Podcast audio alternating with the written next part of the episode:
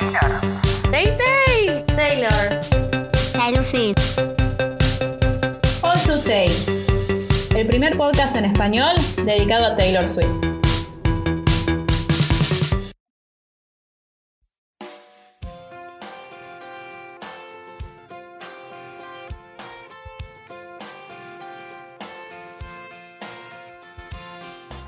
Bienvenidos y bienvenidas a este segundo episodio de All to Tay, nuestro podcast sobre la discografía y la vida de Taylor Swift. Hoy nos toca eh, reseñar, hoy nos toca hablar de este maravilloso segundo disco de Taylor y puedo decirles que acá empieza lo bueno en serio y también advertirles que si yo fuera ustedes o me haría un termo de mate o me haría un cafecito o algo así porque como empieza lo bueno hay muchísima información para recabar y vamos a tardar, no sé cuánto, pero tengo el presentimiento que va a ser largo. Eh, así que vamos a arrancar ya instantáneamente para no perder más tiempo. Antes les recuerdo que eh, pueden seguirme en Instagram en arroba alltotay.podcast porque ahí aparte de subir información sobre Taylor y eh, avisarles cuando sale un nuevo episodio del podcast, todos los 13 de los meses jugamos los Swifty Games. Hasta este 13 de julio vamos a estar con eh, la primera edición, así que por favor vayan a participar y a divertirse un rato hablando de Taylor Swift, que es una de las cosas más maravillosas que podemos tener en este mundo. Ahora bien, Fearless. La fecha de lanzamiento de este disco es el 11 de noviembre de 2008 y va a ser muy importante esta fecha. ¿Por qué? Porque Taylor va a comenzar la tradición de sacar sus discos en el otoño de los años pares. Los próximos discos en general los va a sacar en octubre. Acá, no sé, se atrasa un poquito. Pero siempre es eh, otoño de los años pares. Tradición que se va a romper en Reputation, pero falta un montón para eso. Por ahora nos quedamos con la regla, que es otoño de los años pares. Eh, este es el primer CD que, aparte de escribir, coproduce junto con nuestro ya querido y conocido y amado a este punto ya, Nat Chapman. Si no saben quién es Nat Chapman, se remiten al podcast anterior en el que hablamos de él y les contamos cómo fue que eh, Taylor lo conoció. El disco tiene un total de 13 canciones en su edición estándar, pero fue tal el éxito comercial que se lanzaron dos versiones más. La edición platino, que incluye 5 canciones nuevas, y la versión al piano de Forever and Always. Esta es la versión de disco que tenemos en Spotify, la versión regular no está. Y la versión internacional, que también está en Spotify, que incluye la reversión de tres temas de su disco anterior, Our Song, Teardrops on My Guitar y You Should Have Said No. Es decir, tres temones. Qué maravilloso que tengamos Spotify y que no tengamos que comprarlo ahora, ¿no? La era Fearless tiene un total de 6 videoclips cuatro grabados como tales, como videoclips, y dos que fueron hechos con recopilaciones de videos de la gira y videos personales. Vendió 100.000 copias en su primera semana y eh, en palabras de Taylor eso la hizo muy feliz porque su álbum debut había vendido solamente 39.000 en una semana, en su primera semana. Así que hubo como un, cambio abismal para ella. Fearless también va a ser el disco que le permite a Taylor ganarse su primer tour en solitario, porque recordemos que con su primer álbum salió de gira, pero haciendo de telonera de artistas ya consagrados como Brad Paisley o como Tim McGraw. Y antes de meternos de lleno en la parte que es más artística de composición del álbum, vamos a ver algunas de las cifras. Records. Fue el primer álbum en 2009 en vender un millón de copias en los Estados Unidos. Es la artista más joven de la historia en tener el álbum más vendido del año. Taylor en ese momento tenía 18 años. Hasta el 2020, es decir, hasta este año, era la artista más joven en ganar un Grammy a Mejor Álbum del Año, con 20 años en ese momento. Ahora el récord es de Billie Eilish, que lo ganó con 18. Es el álbum más premiado en la historia de la música country. Es el primer álbum de la historia en ganar en el mismo año el premio a álbum del año en los American Music Awards, en los Grammy y en los Country Music Association Awards. Estableció el récord a la mayor cantidad de canciones en el top 100 de Billboard simultáneamente, con un total de 8 canciones para una artista femenina. Las entradas para el Fearless Tour en el Madison Square Garden, es decir, no en cualquier lado, en el Madison Square Garden se agotaron en un minuto.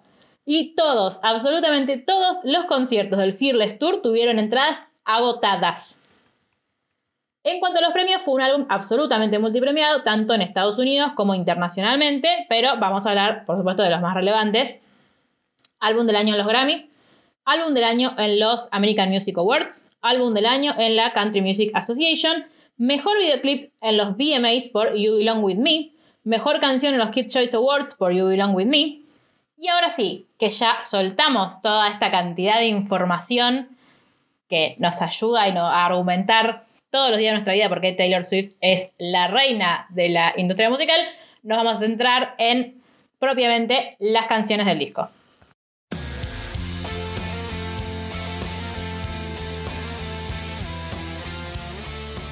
Ustedes escucharon el podcast anterior, sabrán que en ese disco lo que hice fue hablar de los temas en el orden que iban apareciendo en el mismo disco, es decir, primero el track 1, después el track 2, etc. Para este disco cambié esa lógica y porque yo creo que tiene una razón de ser la forma en la que Taylor fue sacando los singles, cuáles fueron los que usó para promocionar el álbum y cuáles después eh, los que fueron apareciendo. Así que vamos a arrancar con Change, que fue el primer sencillo promocional del álbum y que salió en agosto de 2008, es decir, evidentemente antes de que saliera el disco. Cada vez que yo pienso en este tema, que es en general de la discografía de Taylor, es uno de los que más me gustan, me viene a la cabeza la presentación que hizo en la gala de los Academy Country Music, donde además de tener un cambio de vestuario y empezar a obsesionarse con eso, porque vamos a ver a lo largo de la historia de Taylor Swift y de las presentaciones en vivo de Taylor Swift que siempre tiene un cambio de vestuario, En esta presentación sostuvo una nota dificilísima, es decir, la nota más aguda de la canción por 13 segundos completos y si no me creen pueden ir a buscarlo en YouTube y verlo y asombrarse por ustedes mismos.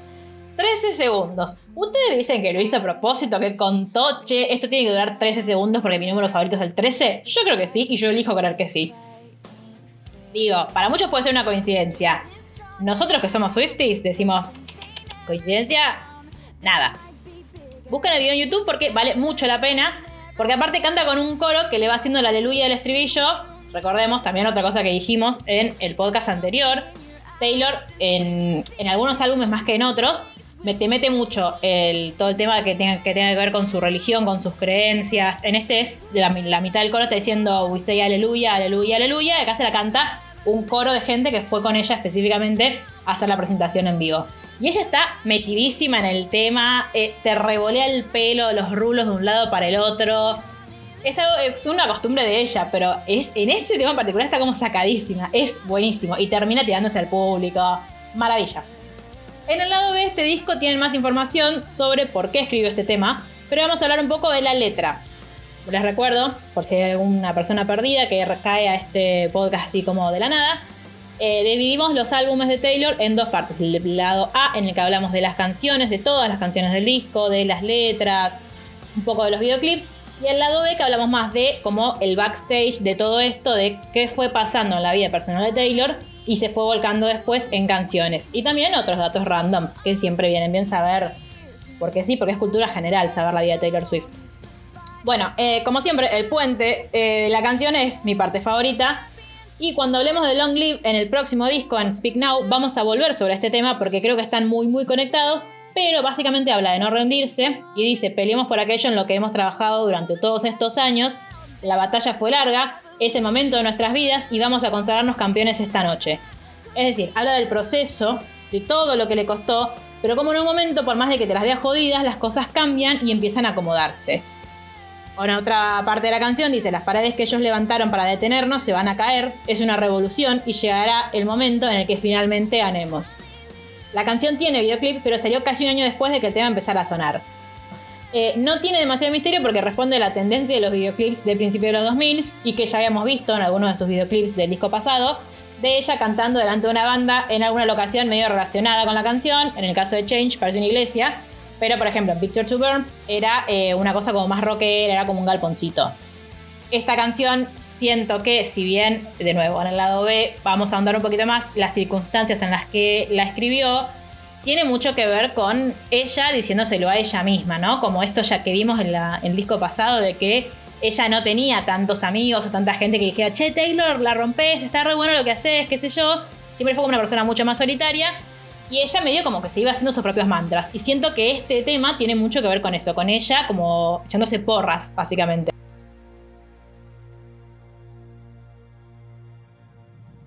Pasamos ahora al segundo single de este disco, que es Love Story, o también conocida como la canción que la catapultó al estrellato y a la fama internacional. La salida fue previa al disco a modo de adelanto y se convirtió en un hit. También es parte de la banda sonora de la película Cartas a Julieta, hermosa película, por Dios, véanla. Es hasta el día de hoy la canción más vendida de Taylor. Y sí, a mí, no sé si a ustedes les pasó, pero a mí me ha pasado de eh, estar hablando de Taylor Swift con la gente y que la gente no sepa quién es hasta que no sé por qué digo Love Story y dice, ah, como que todo el mundo conoce esa canción y no sé por qué la disocian de Taylor. Cuando aparte Taylor es como lo más parecido a una Julieta, porque la conocen por la película claramente, que he visto en mi vida. Pero en fin, allá ellos. La letra de la canción cuenta la historia de Romeo y Julieta, evidentemente, pero le cambia el final. ¿Podríamos decir que es un fanfic de Wattpad? Quizás. Ella misma dijo que le parecía muy injusto Amo porque lo reta Shakespeare, ¿entendemos esto? Me parece muy injusto que la, que termines así, querido. Yo le voy a cambiar el final. Así que decidió que el papá de Julieta les iba a dar el ok y si iban a comprar un vestido blanco, se iban a casar y a ser felices para siempre. Esta canción es la confirmación de que Taylor es una fan del amor. El videoclip de Love Story se filmó mitad en una universidad yankee y mitad en un castillo al sur de Nashville, aunque habían evaluado filmarlo en Europa. O sea, después estuvieron ahí buscando, pero eh, terminaron encontrando algo muchísimo más cerca. Eh, y el chico que hace de Romeo es, atención, el exnovio de Miley Cyrus. Y fue finalista en un reality show de estrellas de Nashville donde Taylor lo vio y dijo, este chiquito, me lo traen para el videoclip, por favor. Como ya dijimos, Love Story es la canción más vendida de la historia de la discografía de Taylor Swift y también es la canción country más vendida digitalmente en la historia de la música country. Es de hecho una de las canciones más vendidas de la historia de la música de los Estados Unidos. Ese es el nivel de importancia que tuvo este tema para Taylor y por eso decimos que es como catapultarla. Esta es como profesionalmente, digamos, lo que la catapultó a la fama internacional.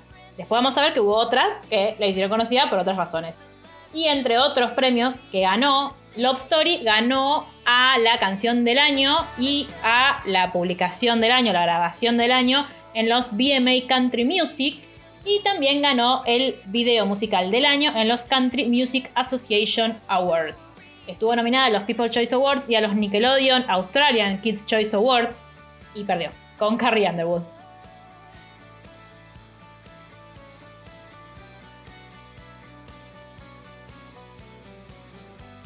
Pasamos ahora a White Horse, que es el tercer single de este disco. Y para qué les voy a mentir, el videoclip de este tema me destroza, me destroza bastante. Igual Taylor, reina del drama, con esos primeros planos de ella llorando, está fabulosa. Es el track 5 de este álbum, lo que significa, como ya sabemos, que es la canción más vulnerable de todo el disco. Tremendo track 5. Me encanta este videoclip, o sea, me parece que la estética de este videoclip es preciosa. Es, creo, de, de mis favoritas junto con Wildest Dreams de todos los discos y de todos los videoclips de Taylor. ¿Se acuerdan ustedes de la Taylor enamorada y deseosa de casarse con Romeo en una canción atrás? Es decir, en Love Story. Bueno, este es el capítulo que sigue, donde le rompen el corazón y descubre que no es una princesa y que los cuentos de hadas no existen. Si Taylor duele, lo sabemos y te abrazamos desde acá. Todos hemos estado eh, ahí en algún momento. Estamos con vos. Arranca con una hashtag escena de ella y del chico hablando por teléfono. Él preguntándole si la ama y si puede dar una oportunidad más y suspenso. Ya vimos en la temporada pasada de Taylor que eh, ella en algunos videoclips te metía actriz. Salía ella con, bueno, este es uno de esos videoclips. La canción dice cosas como yo era una soñadora hasta que vos viniste a decepcionarme. Y ahora es muy tarde para que vos y tu caballo blanco vengan. La narrativa, chicos, por Dios. ¿Cómo podés tener 15 años y no ser fan de esta mujer? Es decir, ¿cómo podés escucharla ahora y no sentir melancolía por todo eso? Si hay algo que logra Taylor es teletransportarnos sin miramientos a los momentos más relevantes de nuestro historial amoroso. Te tira una frase y vos instantáneamente la relacionás con algo que te pasó. Que básicamente es el poder de los cantautores, ¿no? No estoy descubriendo América. Pero en ella es como que lo veo súper claro. Además, una de mis cosas favoritas que ahora me da un poco cringe, la verdad, es que en el video te iban mechando escenas entre estrofa y estrofa, como cuando ella está diciendo lo enamorada que está y cómo este pibe es todo lo que siempre soñó, y la amiga, que quiero decir, cuéntenme en Instagram qué les parece, no es muy parecida a Manuela Viale. Por favor, vayan a chequearlo.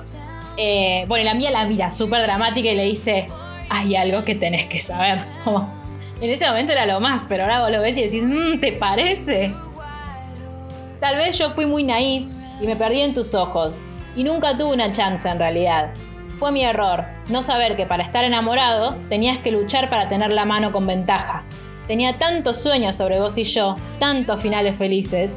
Es absolutamente un track 5. Es decir, es ella diciendo lo que sentimos todos cada vez que nos engaña una persona que queremos.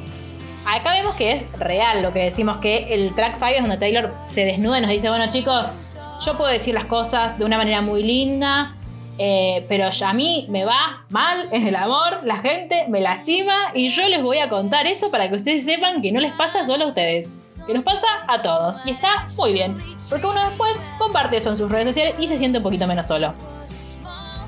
Volvemos entonces a la escena del principio y Taylor le dice que ni en pedo, porque es esa la expresión, tipo ni pedo te doy una oportunidad. Y todos gritamos como si fuera un gol. Pero ella llora desconsolada y se le corre el rímel. Eso es algo que te... Pero primer plano solamente para que vos veas que se está llorando porque le cae una lágrima negra.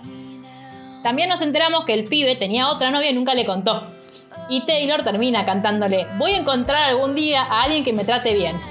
Este es un mundo muy grande y esta una ciudad muy pequeña desapareciendo ahora en mi espejo retrovisor. Y es demasiado tarde para que vos y tu caballo blanco me alcancen ahora. Intenta atraparme ahora. Es muy tarde. Hay que admitir que además de la reina del drama es la reina del shade. Y por eso Taylor te amamos. Porque ella sale de las relaciones lastimada pero empoderada. Es decir, una reina. Y teniendo en cuenta la canción que vamos a hablar eh, en- dentro de unos... Bueno, no. Dentro de este álbum, sí, un poco sí. Pero un poco mucho más en el álbum que viene. Quédense con esta frase que dice, voy a encontrar algún día a alguien que me trate bien. Quédense con eso. Es lo único que les voy a decir.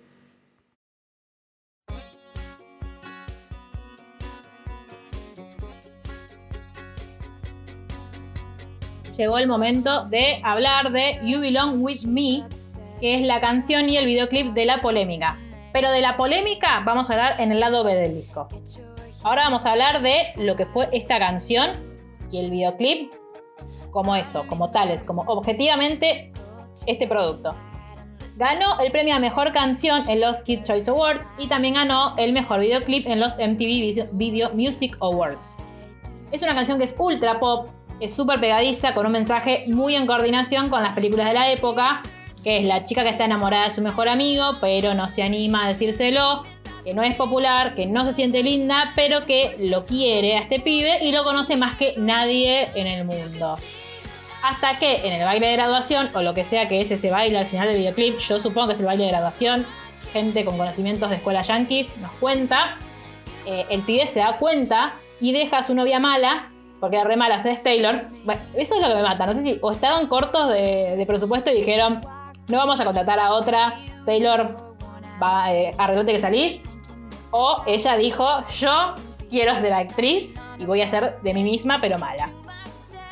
Eh, entonces él la deja y nada, va, eh, va a tirarse a los brazos de Taylor.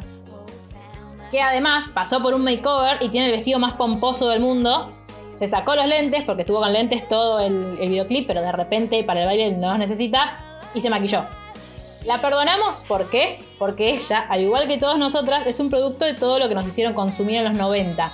Pero por favor, digo, pensémoslo, pensamos ahora y es bastante horroroso, como no esta cosa siempre de la que es buena y que, que no se siente linda y que no es... eh, que en realidad en las películas siempre es hegemónica, nada más que esto, está entre comillas desarreglada.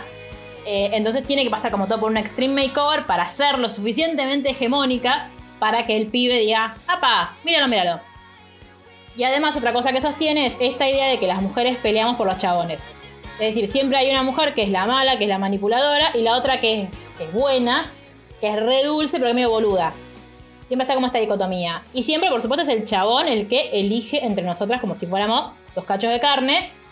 Cuando vemos el videoclip y él como que se acerca a ella y dice, bueno, ahora sí, es como si la tocara la varita mágica. Como cuando él saca el cartelito que dice I love you y le sonríe.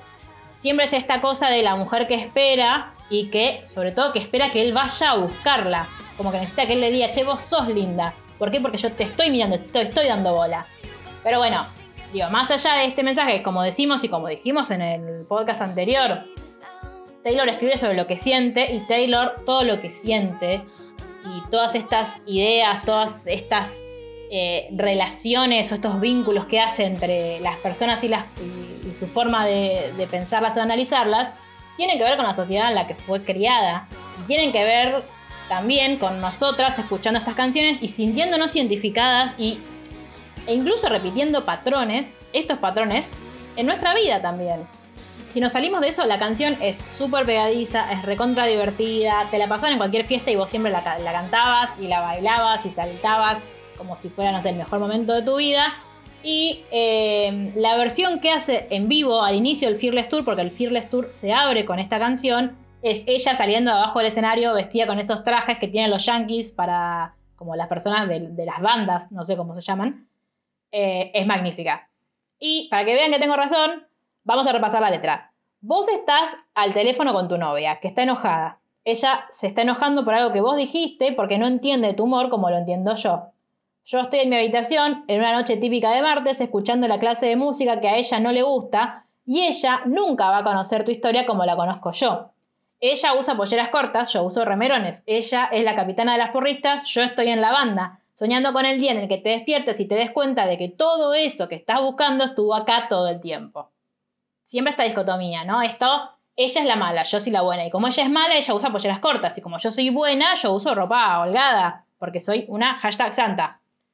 Mi parte favorita de la actuación es, sorpresa para nadie, eh, sí, el puente. Porque le dan la guitarra para que toque mientras canta. Me acuerdo cuando viniste a mi casa en la mitad de la noche. Yo soy la que te hace reír cuando tienes ganas de llorar. La que sabe tus canciones favoritas y la que te canta tus sueños.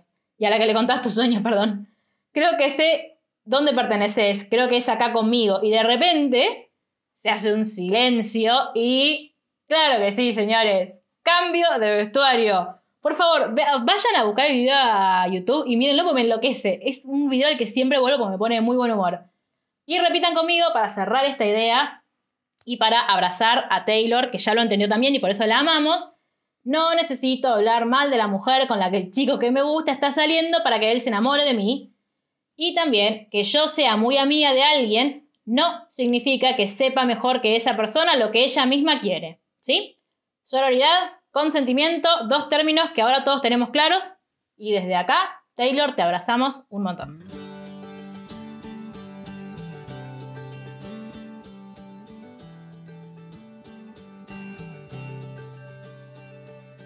Seguimos con, creo yo, uno de los de las canciones, uno de los temas más melancólicos y más dulces que, que tiene Taylor.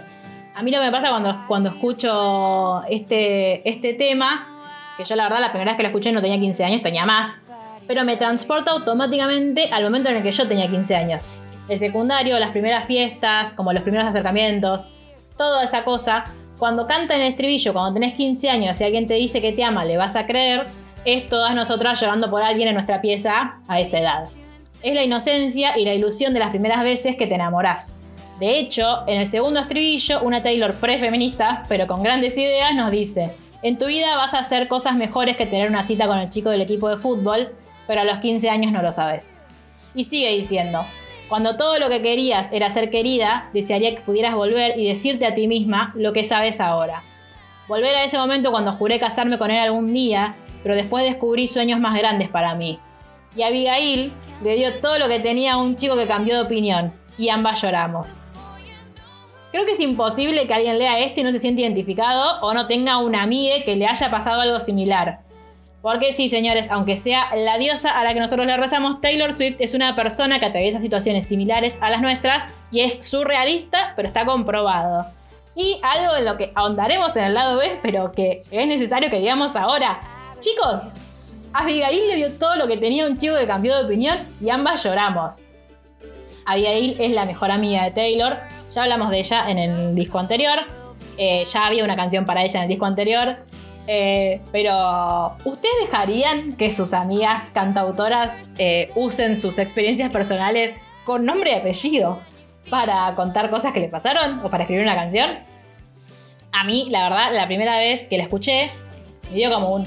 Ay, tipo, Aparte, la frase Abigail le dio todo lo que tenía a un chico que cambió de opinión. Bueno, igual quiero que sepan, eh, les spoileo un poco el lado del disco. eh, Abigail dio el ok para que esto sucediera. Si no, claramente no seguirían siendo mejores amigas. Pero, nada, eh, es la- las historias de Taylor y Abigail a los 15 años que, con las que todas podemos sentirnos identificadas.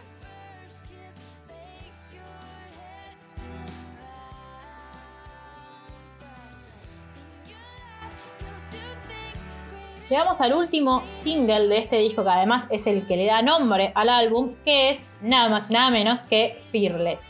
El videoclip de esta canción, ¿se acuerdan que al principio de- del podcast les dije que había algunos videoclips que eran filmados como videoclips como tales, y había otros que eran compilaciones de videos caseros o de videos de la gira? Este Fearless es una compilación de todos los videos de la gira. Y arranca con ella diciendo, esta gira ha sido la mejor experiencia de mi vida. Y es re lindo y re emocionante verla decir eso. Aparte de verla tan chiquita, porque tenía 18 años cuando se fue en su primer tour en solitario. Y me parece que fue una gran idea, seguramente de ella, eh, hacer esta canción que era la que da nombre al disco, con partecitas de todo lo que fue la gira. Cuando Taylor habla de Fearless, dice que le escribió sobre la audacia de enamorarse. Y la letra de la canción lo cuenta bastante bien. Una de mis partes favoritas, y que seguramente fue el estado de Messenger de muchos y muchas en ese momento, dice, y no sé por qué, pero yo con vos bailaría en medio de una tormenta en mi mejor vestido. Y me parece, al día de hoy, tantos años después, una frase tan linda y que dice tanto, como esto de, no hay, ni siquiera es que busca metáforas eh, rebuscadas o complejas para decir algo. Con esta canción entendés un montón de cosas. Con esta canción o con estas frases de la canción entendés un montón de cosas. Y me parece que ese es un gran poder que tiene Taylor, que es de eh, algo que es como mm, tan complejo eh, o tan profundo como un sentimiento, ella lo, simplifica en una oración. Te lo dice y vos lo entendés. Y es algo que me pasa mucho con esta frase. Y algo de lo que también quiero que hablemos es de la devoción que tiene Taylor Swift por los tipos que manejan autos.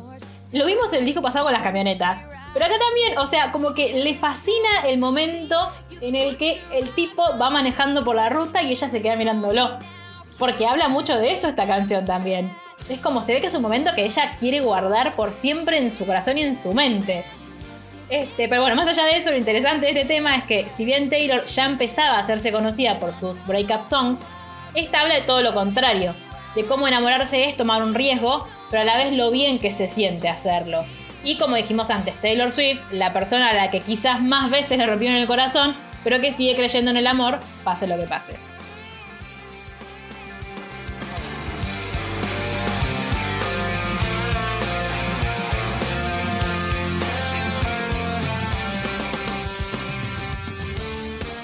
Vamos ahora con la que para mí es una de las canciones más lindas y más emotivas que tiene Taylor.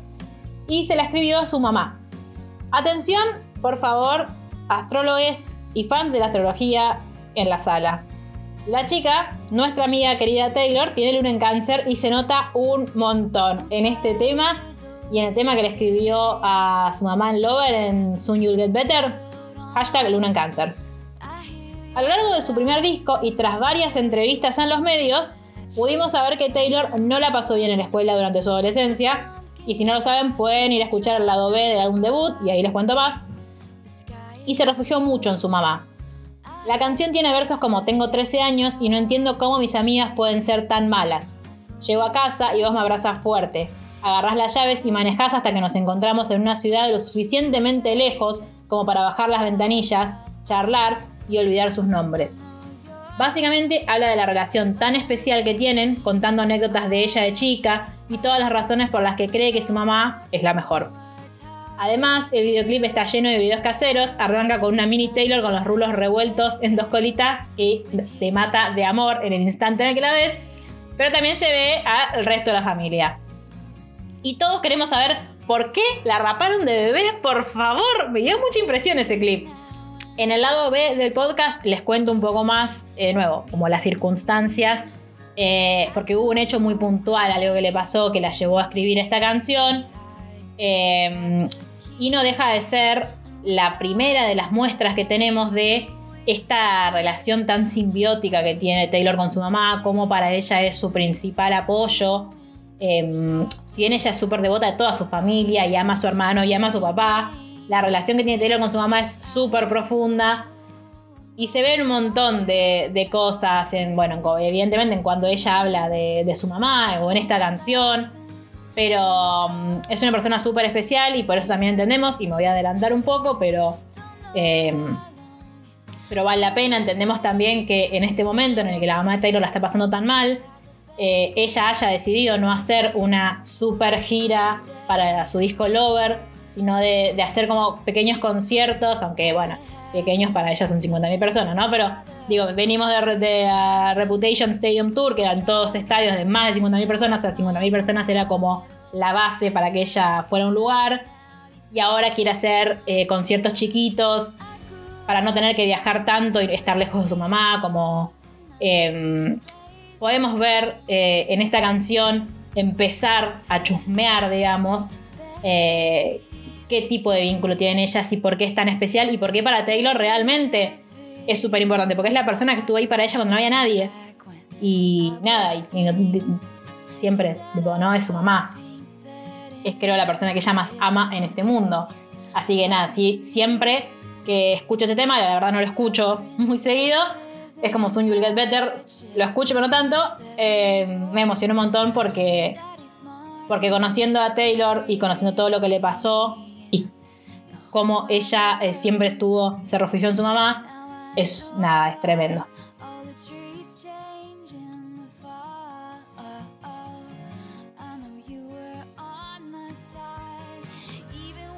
Bien, y ahora sí arrancamos con las canciones que no fueron singles, pero están dentro del álbum. Vamos a arrancar como siempre primero con el álbum regular, que es el que tiene las 13 canciones originales.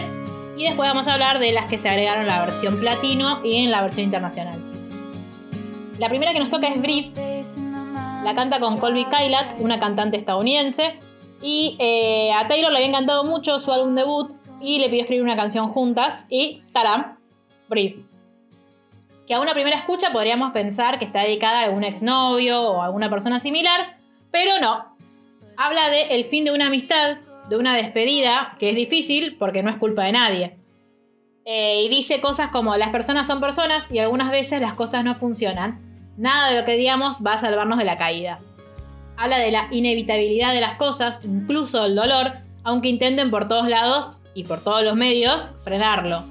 El estribillo es re simple, pero en la canción es súper dulce y es súper desgarrador, porque dice, no puedo respirar sin vos, pero tengo que hacerlo de nuevo vemos como eh, otro costado de Taylor, algo que siempre está muy presente en ella y que es importante para ella como son sus amistades, porque si bien esto a Taylor la, como se le hizo la fama de ah, la que escribe canciones sobre los sex o ah, la que escribe sobre el amor, sí, escribe sobre el amor en todas sus vertientes. Una de esas vertientes es la amistad y eh, algo que me parece también súper importante que Taylor sigue haciendo al día de hoy, que es eh, ir a buscar artistas que a ella le gustan mucho para trabajar con ellos. Como en esta chica que escuchó su, su álbum debut y dijo, che, me recoparía hacer una canción con vos. Y fueron y se juntaron y laburaron juntas.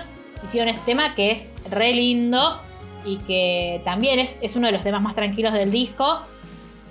Y que también te muestra ese dolor eh, ante la falta de alguien a quien vos querías. No nos duele solamente el desamor, también nos duele, por ejemplo, pelearnos con una amiga o separarnos de una amiga en este caso.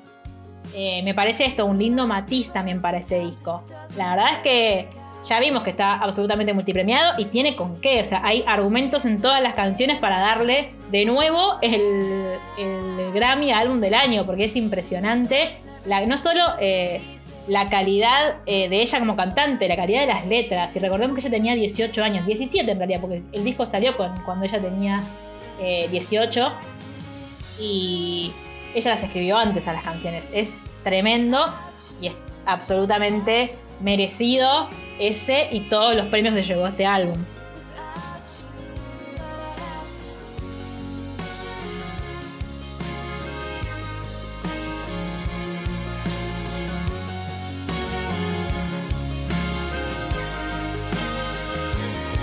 Hablemos ahora de The Way I Love You, que si ahondas un poco en la comunidad Swifty, muchos y muchas te van a decir que es una de las grandes canciones de este disco.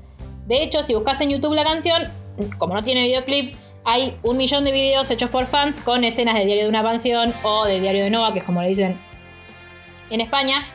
Y ese ya debería ser eh, nuestra primera alerta en 2020. Pero por si acaso, vamos a la letra. Habla de un chico con el que está saliendo, que está súper enamorada de ella, que la trata bien, que le dice todo lo que ella quiere escuchar y sus amigas están súper celosas de su relación porque es re linda, pero ella extraña al otro, al que la volvía loca, el que era una montaña rusa de emociones, que la destrozaba pero la volvía a juntar, etc. Incluso en un verso dice que era tan frustrantemente intoxicante, pero no repudiándolo, sino nombrándolo dentro de las cosas que su nuevo novio no tiene que extraña del otro. Los típicos polos opuestos de las peris de nuestra infancia de nuestra adolescencia. De nuevo, ¿la podemos culpar? Por supuesto que no, porque al igual que nosotras es un producto de su época. ¿Podemos entender muchos de nuestros mambitos emocionales de hoy cómo naturalizamos durante años todas estas violencias porque estaban romantizadas por todos lados? También. Justamente el otro día hablábamos con unas amigas de esto de cómo nosotras a veces nos cuesta entender que una persona sea mala o que haga algo malvado, vamos a, decirlo así como más dramáticamente.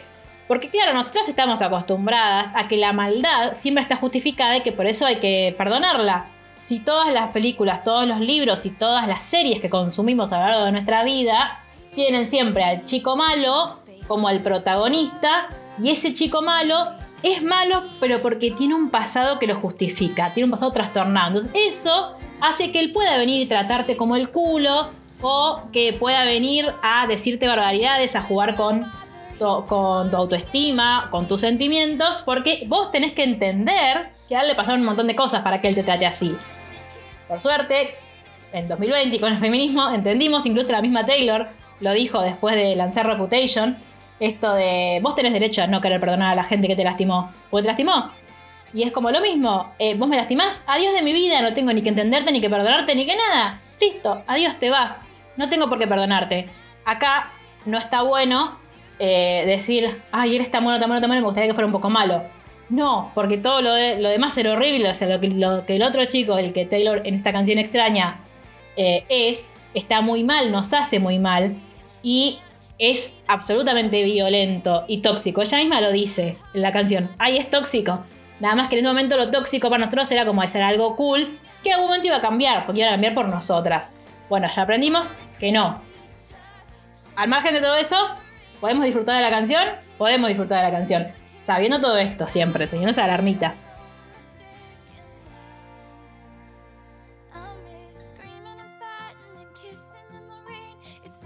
Bueno, y llegamos, señoras y señores, llegamos al momento en el que empezamos a hablar de Joe Jonas, porque vamos a hablar de Forever and Always. Sí, claro que sí, Taylor Swift salió con uno de los Jonas Brothers. Encima, salió con Joe Jonas en su pico máximo de popularidad. De hecho, también se fue con ellos de tour, pero esa es otra historia y está en el lado B. Ya se las voy a contar. Terminan de escuchar este lado y se van corriendo a escuchar la otra parte de la historia. Y cuando corta con Joe Jonas, nace este tema, que es un temazo. Les mentiría si les dijera que no canté y bailé como loca este tema un millón de veces en mi pieza. El estribillo te obliga prácticamente a saltar aunque vos no quieras, y a revolear la cabeza de un lado para el otro como hace Taylor cada vez que toca arriba de un escenario. Es un señor temón y es la Taylor enojada, representándonos a todas nosotras cuando acabamos de cortar con alguien y queremos entender qué pasó. Porque la canción habla de eso, habla de, che, hola, o sea, Forever and Always me dijiste, y después qué onda, qué pasó. Amo aparte el dramatismo que le pone la canción cuando la canta. Eh, de nuevo esto, Taylor arriba de un escenario siempre lo da todo pero con este tema incluso más. Ya en la primera estrofa arranca toda enamorada, contando que él la miró a los ojos y le dijo que la quería. Y al verso el siguiente le dice, ¿estás jodiendo? Aparte esto, el... ella viene como, ay, la, la, la, la, la, y un, were you just kidding? Como, los reta, como, a ver, ¿qué, ¿qué un chiste? Pues la verdad eso parece. Le reprocha que él le haya dicho Forever and Always, que es algo así como nuestro para siempre. Eh, me hace acordar un poco a, no sé si vieron Bajo la misma estrella, cuando estaba Isaac con la novia que decía, always, always, always. era como, ay, por Dios, basta. Eh, bueno, sería algo similar acá. eh, y al final se haya alejado y no le haya dicho por qué. Responsabilidad afectiva, Joe Jonas. Responsabilidad afectiva. La segunda parte es la que más ganas te dan de abrazarla porque al no tener una explicación de su alejamiento, empieza a pensar que hizo mal. O qué hizo que hubiese podido molestarle. Nada, Taylor, reina de mi vida. Nada hiciste mal. Él es un gil, es un boludo. Y lo vamos a mandar a cursar responsabilidad afectiva para bobos. Porque es lo único que le queda, aunque ahora por suerte está eh, con Sophie Turner, que eh, le hace mucho bien, vamos a decirlo. Pero un poco le vamos a agradecer a Joe Jonas desde acá, desde nuestro humilde lugar, por habernos dado este temón. Que ahora, por supuesto, yo como todos los grandes hits de Taylor uso para limpiar los sábados a la mañana. Para mí voy a hacer una playlist y la voy a compartir, así todos vamos agregando, porque quizás ustedes tengan eh, otros temas de Taylor que usen para limpiar, me los comparten y hacemos una lista y todos somos muy felices. Bien, el tema que nos toca ahora es You Are Not Sorry. Y este tema lo escribió enteramente Taylor y se grabó en una edición especial, estilo remix, para la banda sonora de CSI, la serie CSI, del episodio donde apareció Taylor. Porque ¿se acuerdan que en el disco anterior una de sus canciones fue parte de la banda sonora de Grey's Anatomy? Bueno, ahora Taylor fue un paso más allá y dijo, ¿mi música va a estar en las series que más me gustan? Claro que sí. Pero además de eso, voy a actuar. Y está el pedacito de episodio en YouTube para que si quieren lo vayan a buscar. Es muy lindo. Está muy bueno el remix de esta canción, eh, ojo. No sé si me gusta más que el original, pero está bueno. Ahora sí vamos a hablar de la canción. A mí particularmente me gusta mucho y habla de cómo ella creía conocer a la persona con la que salía, pero finalmente resultó estar lleno de secretos. Ella misma dice que la escribió cuando se encontraba en el, entre comillas, punto de ruptura y que la premisa del tema fue, ¿sabes qué? Ya no me vas a lastimar más. Siento que podemos ver como un pequeño crecimiento a nivel emocional con respecto a los temas del disco anterior, donde ella hablaba o desde el dolor por ser dejada o desde el enojo. Acá es como si lo trascendiera absolutamente. Ya no tenés que llamarme más, no voy a atenderte el teléfono, ya no hay nada por lo que tengas que rogar, y vos podés decirme lo que, lo lamentás, que te sentís mal, pero yo no puedo creerte como antes, vos no lo lamentás. Es muy difícil traducir el, I'm not- el you are sorry, you are not sorry en, al castellano. Porque no lo lamento, o sea, castellano argentino, porque no lo lamentas es como, nadie usa eso. No, no sé, no estás tan arrepentido, podríamos decir. Incluso el puente del tema diciendo, antes solías brillar tanto para mí, pero ahora te veo desvanecerte. Qué manera tan hermosa hablar de la desilusión, ¿no? Esto, ¿qué, ¿cómo Taylor hace para encontrar cada día nuevas formas de hablar de los sentimientos sin caer en los clichés? Y algo muy muy importante que decir de esta canción, está incluida por supuesto en el Fearless Tour, pero Taylor la canta al piano y hace un medley con otra canción. Para entender la importancia de la otra canción es necesario que les cuente este dato. Cuando fue creo que por segunda vez al programa de Ellen DeGeneres, Ellen le pregunta quién era su celebrity crush, es decir, quién era como, ay, ese famoso que te encanta. Eh, y ella dijo, sin pensarlo un segundo, Justin Timberlake. Y como lo de Ellen prácticamente es Disney, ella lo terminó de decir y apareció Justin y se saludaron y a Taylor casi le da un ataque. Es maravilloso ese video porque es, es ella momento fan. Tipo, se agarra la boca, salta, es como, bueno, no puedo creer que estés acá. Eh, lo ama, lo ama en serio, lo ama como nosotras la amamos a ella. Y de paso, bueno, me cuentan ustedes quién, es su, quién sería su celebrity crush. El mío es Milo Ventimiglia porque lo amo desde eh, que hizo de Jess en Gilmore Girls. De hecho, yo soy Team Jess como toda persona de bien. Espero que ustedes también. Pero bueno, cuéntenme eh, quién era su celebrity crush. La cuestión es que cuando canta You Are Not Sorry en vivo, arranca sentada en el piano. Les diría que arranca tranqui, pero es Taylor, así que tranqui, tranqui no está. Porque, tipo, te agita la cabeza. En un momento yo tengo miedo de que eh, se estrole la cara contra, la tapa del piano, porque es como, Taylor, te calmas. Y después del primer estribillo deja de tocar y empieza a cantar What Goes Around Comes Around de Justin Timberlake. Busquen el video en YouTube porque es maravilloso y el medley entre estos dos temas es una de las cosas más lindas que hizo Taylor en su carrera.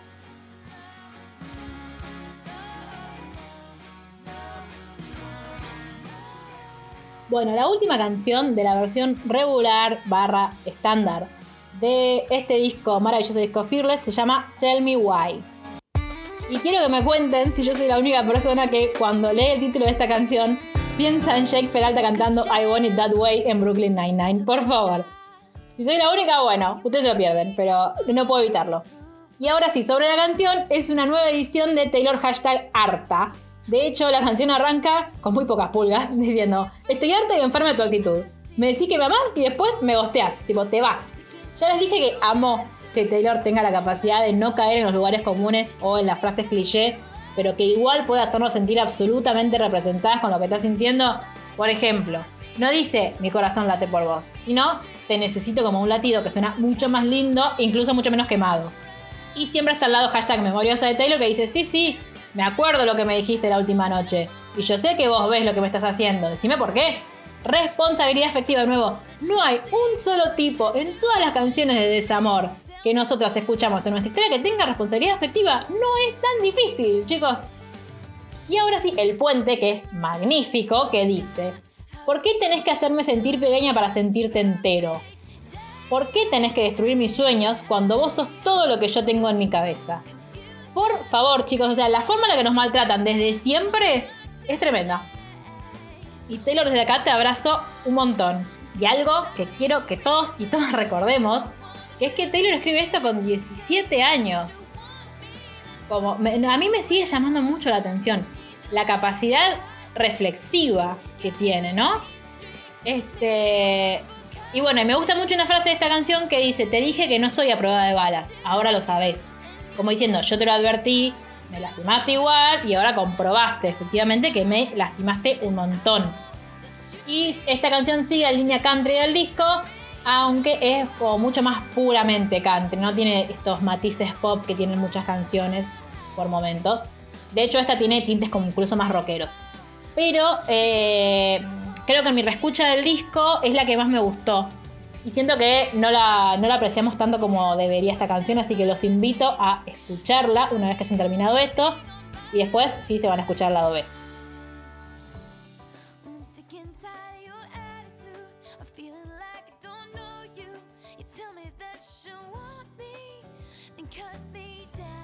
Bueno, y ahora habiendo terminado con la versión regular, vamos a pasar a la versión deluxe, que tiene 5 canciones nuevas y la versión al piano de Forever and Always, que es muy linda. Eh, así que ya saben, cuando se sienten medio medio, escuchan Forever and Always versión piano. Y cuando están hartas, Forever and Always versión original.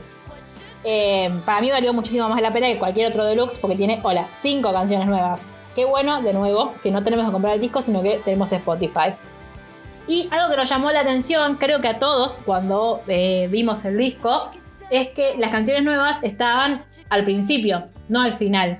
Vieron que en general las versiones deluxe siempre te las agregan después de lo que fue el último tema de la versión regular. Bueno, acá no. Ella dijo Matanga, ya las de poner al principio para que la gente las escuche. Claro que sí, Taylor. Y la primera canción es Jump Then Fall. Es la canción favorita de Taylor para el relanzamiento, así que de nuevo, si es la canción favorita de Taylor, es nuestra canción favorita. Y la escribió con un banjo. Porque sí, va tocar el banjo. Igual es un poco, creo yo, normal en alguien que le gusta el country. O sea, siento que la gente que escucha country y canta country sabe tocar estos dos instrumentos. Pero para nosotros es como una excentricidad. Y eh, en esta canción es Taylor enamorada. Y es la que habla por teléfono con la persona que le gusta y no presta atención a lo que dice porque se distrae pensando que tendrían que estar juntos. Y es un listado de todas las cosas de, que a ella le gustan de esa persona y también pidiéndole que no tenga miedo de saltar y enamorarse de ella, porque recordemos acá el fall for me es como el fall de fall in love with me, es decir, como esto de enamorarse, y que, él no se asuste, que no tenga miedo de saltar y, entre comillas, caer, porque ella va a estar abajo esperándole y atajándolo. Por favor, Taylor, eh, sos tan linda. Siento que ella eh, es muy maravillosa y muy generosa y muy amorosa con la gente a pesar de haber sido lastimada tantas veces. Eso es algo que creo y le admiro muchísimo. Así que por favor, Taylor, atajarnos a todos porque de acá, por vos, saltaríamos creo que todos.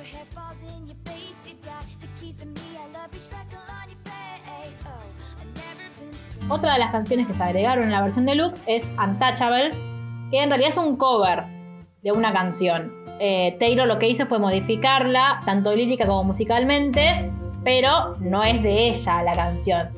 De hecho, la historia es que Scott Bochetta, que es, era el dueño, bueno, era el dueño de Big Machine, le había regalado un disco de Luna Halo, que es eh, la banda original, para escuchar, y a ella le gustó mucho este tema, así que decidió incluirlo en la versión relanzamiento de su disco. Las modificaciones de la canción a nivel letra son súper sutiles y de hecho son más de tiempo verbal, porque la canción original habla en pasado y Taylor habla en presente, si le cambió los verbos. Ahora, musicalmente son un abismo. La de Taylor es, una, es como una baladita, una canción súper tranqui que explota un poco en el estribillo, pero que en líneas generales es tranquila. Y la de Luna Halo es casi rock pesado. Lo bueno es que, así como tuvimos con Forever and Always, que tenemos como la versión tranqui, la versión para salir a, no sé, a agitar, eh, con esa tenemos lo mismo escuchen la, Luna Halo, porque posta es como que la escuchás y decís, ¿what? O sea, Taylor, ¿qué hacías escuchando esto? Pero bueno, es maravilloso.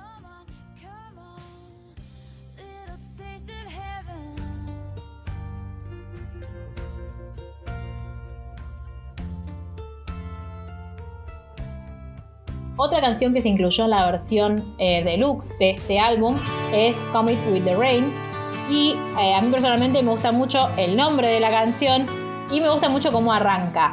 Porque dice, puedo regresar a cada momento en el que nos reímos, pero no quiero ir más ahí. Y conozco cada paso hacia tu puerta, pero no quiero volver nunca más.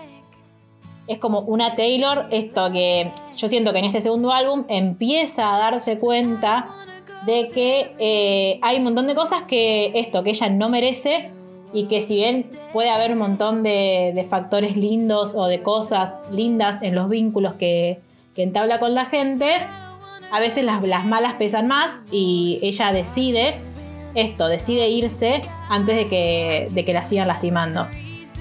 El estribillo incluso dice, eh, dejo la ventana abierta porque estoy cansada de la noche para decir tu nombre, simplemente estoy acá esperando que vengas con la lluvia.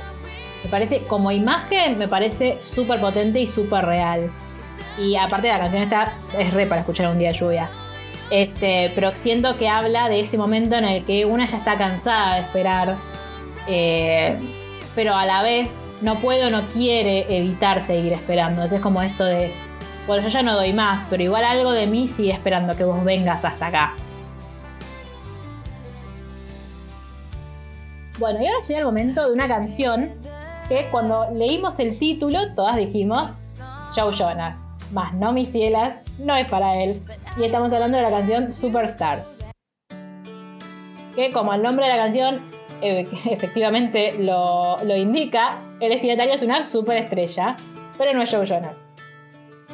Em, la gente que sabe dice que Taylor la escribió para Jake Owen, que es un cantante country, eh, del que ella fue telonera en algunas oportunidades.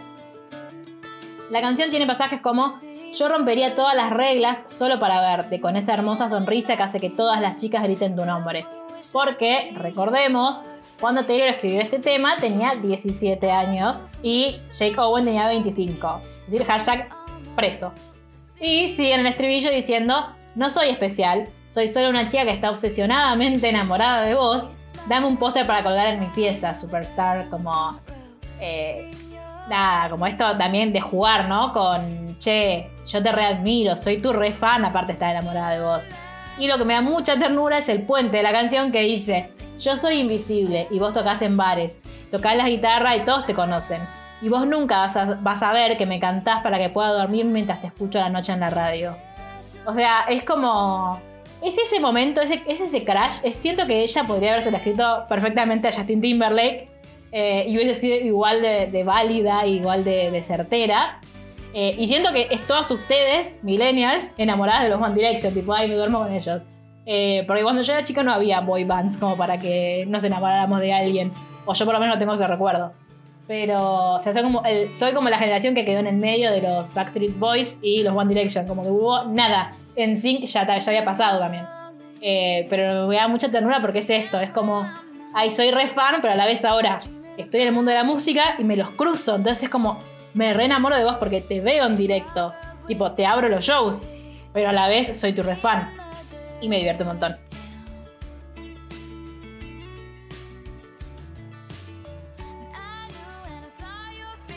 Y ahora sí, la última canción de la versión deluxe es The Other Side of the Door, Este tema sigue la línea balada country pop que viene teniendo Taylor a lo largo de sus discos y es muy melancólica y muy dulzona, como de esas canciones, viste, que escuchás y sentís como que, bueno, tenés que bajar un cambio, como que te tranquilizan. Habla del después de una pelea con un chico de la que ella se fue porque ya había tenido suficiente y él la llama, pero ella no le atiende el teléfono.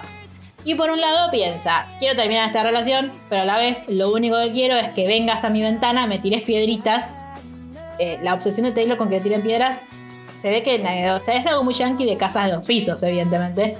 Y que me digas que estás enamorado de mí. Y si es posible, que esté lloviendo torrencialmente. ¿O algo más que eres Taylor? Digo, Negri.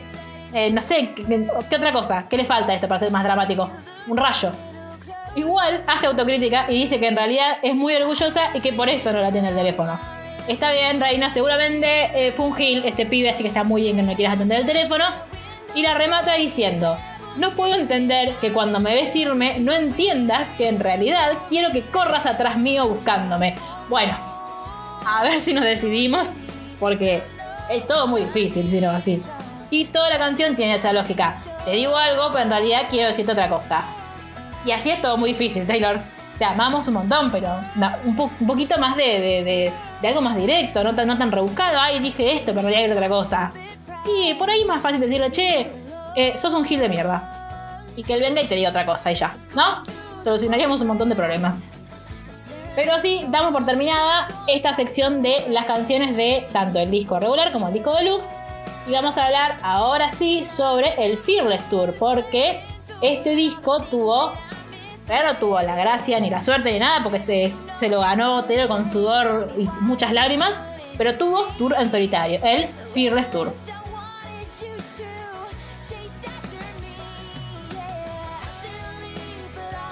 Bueno, este tour que ya dijimos que fue el primero solista de la carrera de Taylor, en un principio se anunció que iba a recorrer Estados Unidos y Canadá, pero después terminó ampliándose a Reino Unido, Australia y Japón y duró una totalidad de 15 meses. Cantó tanto temas de Fearless como temas del el álbum debut. Y cuando empezó a, a cranear el tour, sabía que ella quería poner elementos que a ella le fascinaban en la vida en general, que eran disfraces, brillos glitter y sorpresas. Y me parece, cuando leí esto, dije, es una gran descripción del conjunto de lo que se vio en el escenario y es una gran descripción de Taylor como persona. El escenario en el que se hizo el tour era un castillo gigante en el que se proyectaban imágenes. Tiene torres, tiene escaleras, trampas por las que va apareciendo y desapareciendo a lo largo del show y está en YouTube, así que pueden ir a verlo porque es magnífico como casi todos los shows de Taylor. Ah, que casi, como todos los shows de Taylor. Lo maravilloso y lo que hace que no puedas despegar los ojos del escenario es que absolutamente nada, nada está puesto al azar. No hay un break en el que todo se pone negro y tenés que esperar a que vuelva a salir. El show tiene su propia narrativa y las canciones no están puestas en orden porque sí. Cada vez que ella tiene que salir del escenario a cambiarse de ropa, las cosas siguen pasando. Hay imágenes en el castillo, hay bailarines haciendo acrobacias, interactuando entre ellos, de hecho, su rol es ese, porque son actores secundarios que ayudan a continuar la historia. Taylor todavía no tiene canciones que requieran coreografía o grandes pasos de baile, pero igual usa bailarines. ¿Por qué? Por esto, para que eh, estén como en el escenario, en ese interín en el que ella tiene que ir dos minutos a cambiarse el vestuario, las pocas veces que no se cambia a vivo, porque ya vimos que Taylor, los, los vestuarios por capas son su pasión. Este porque el recital, es decir, el, show, no es simplemente el recital, sino que es una historia, es una obra musical. Y de hecho, las audiciones para ser los bailarines del Fearless Tour fueron abiertas. Cualquiera podía presentarse e intentar llegar a ser un bailarín de Taylor Swift. El show debutó en Indiana y la primera canción que suena es You Belong With Me. Esto es una rareza, hay que decirlo, porque en los tours subsiguientes siempre la primera canción que suena en el tour va a ser la primera del disco. Es decir, en este debería haber sido Fearless, pero arrancaron por You Belong With Me. Entiendo que porque era como, bueno, el hit y había que arrancar bien por lo alto. En un momento del show, Taylor se va del escenario y empieza a caminar por el backstage y por los pasillos del estadio en el que, en el que está tocando para terminar en algún lugar de las plateas o de las gradas y cantar Hey Stephen desde ahí. Es maravilloso porque no es que siempre iba al mismo lugar. Está bien que los estadios a los que, en los que ella tocaba nunca eran todos iguales, Pero a esto, eh, la gente ya sabía que en un momento ella se iba del escenario y que iba a aparecer en algún lugar del estadio, pero aparte en el pasillo, separadita ahí, tocando con su guitarra. Y era como el- la adrenalina de ese momento era, y a ver dónde está, dónde está, dónde está, dónde está, y era una locura absoluta. Y como ella, como esto que les decía, tarda sus minutos entre salgo del escenario, voy caminando y llego hasta donde tengo que ir, para que la gente se entretenga y no esté tipo mirando el techo mientras ella llega al lugar, eh, había algo muy bueno, era un videíto que se llamaba Crímenes de Pasión, donde hay un grupo de actores, es decir, se proyectaba esto, hay un grupo de actores que simulan ser los chicos de los que ella escribe canciones, quejándose de cómo la vida les cambió cuando empezaron a sonar en la radio. Por ejemplo, está el Drew, obviamente no es el Drew, o sí, no sabemos, pero creemos que no. El Drew de Teardrops on My Guitar diciendo, voy caminando por la calle y la gente me canta Drew looks at me y no puedo hablar con nadie. O el mismísimo Tim McGrew. O sea, Tim McGrew en persona diciendo, la gente se olvida de que yo fui la primera víctima de las canciones de Taylor Swift. Ahora donde quiera que vaya, la gente sabe mi nombre. Y cuando termina de cantar eh, Hey Stephen, baja las escaleras o camina por el pasillo de la gente y, por supuesto, se le tiran encima. Esto es algo que va a durar en muchos, va a suceder en muchos de los shows de Taylor. Siempre hay un momento en el que ella baja del escenario y ahora que es como, bueno, es mucho más grande todo, eh, tiene seguridad y ya está como la grada hecha y siempre es en el mismo lugar. Por eso la gente se mata por comprar esas entradas. Eh, pero siempre camina entre la gente para saludar, para dar la mano. Es como súper agradecida a sus fans. Y en el momento de cantar Forever and Always, hace algo muy genial, que es recrear una entrevista en la televisión con una mujer que hace de periodista, donde le preguntan por qué escribe canciones sobre los chicos con los que estuvo, y si no cree que así ningún chico va a querer salir nunca con ella. Lo hace de manera irónica porque está harta de que le pregunten siempre, sobre todo después de su ruptura con Joe Jonas, entonces ella le responde, supongo que si los chicos no quieren que escriba canciones diciendo cosas malas sobre ellos, deberían empezar por no hacerme cosas malas a mí. La reina, señoras y señores, lo que dijimos, responsabilidad afectiva. Y un dato que me encantaría eh, obviar, pero es parte de la historia, así que hay que decirlo. Cuando llegaron al el tour a Gran Bretaña, el invitado del show fue Justin Bieber, que recién había empezado su carrera y todavía no sabíamos que era un violento manipulador y desagradecido. Ahora lo sabemos y lo repudiamos. Y por último, el final del show viene con You Should Have Said No, que es un temazo del disco anterior, mi canción favorita del álbum debut, y en el que ella termina abajo de una cascada. Y no es un decir, ¿eh? es una cascada de agua. Una cascada. Termina empapada. Imagínense si hizo eso en su primer tour, lo que van a hacer los tours siguientes. Pero bueno, eso es una duda que les dejo hasta el próximo especial que va a ser el de Speak Now.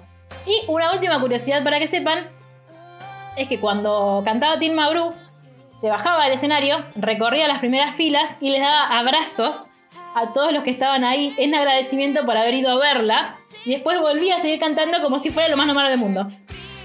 Así que bueno, en la segunda parte de este podcast hay más curiosidades sobre el Fearless Tour, eh, muchas eh, anécdotas con fans y un montón de cosas que le fueron pasando. Todo el tema con nuestro no amigo Kanye West. Ahora parece futuro candidato a presidente de los Estados Unidos, pobre Estados Unidos. Eh, así que los invito y las invito a seguir escuchando este podcast en su lado B. Ojalá les haya gustado. Si creen que eh, me olvidé de algo, si creen que me salté una parte importante de una canción, me escriben a arroba alltoday.podcast en Instagram y charlamos por ahí. Y nos vemos en la próxima.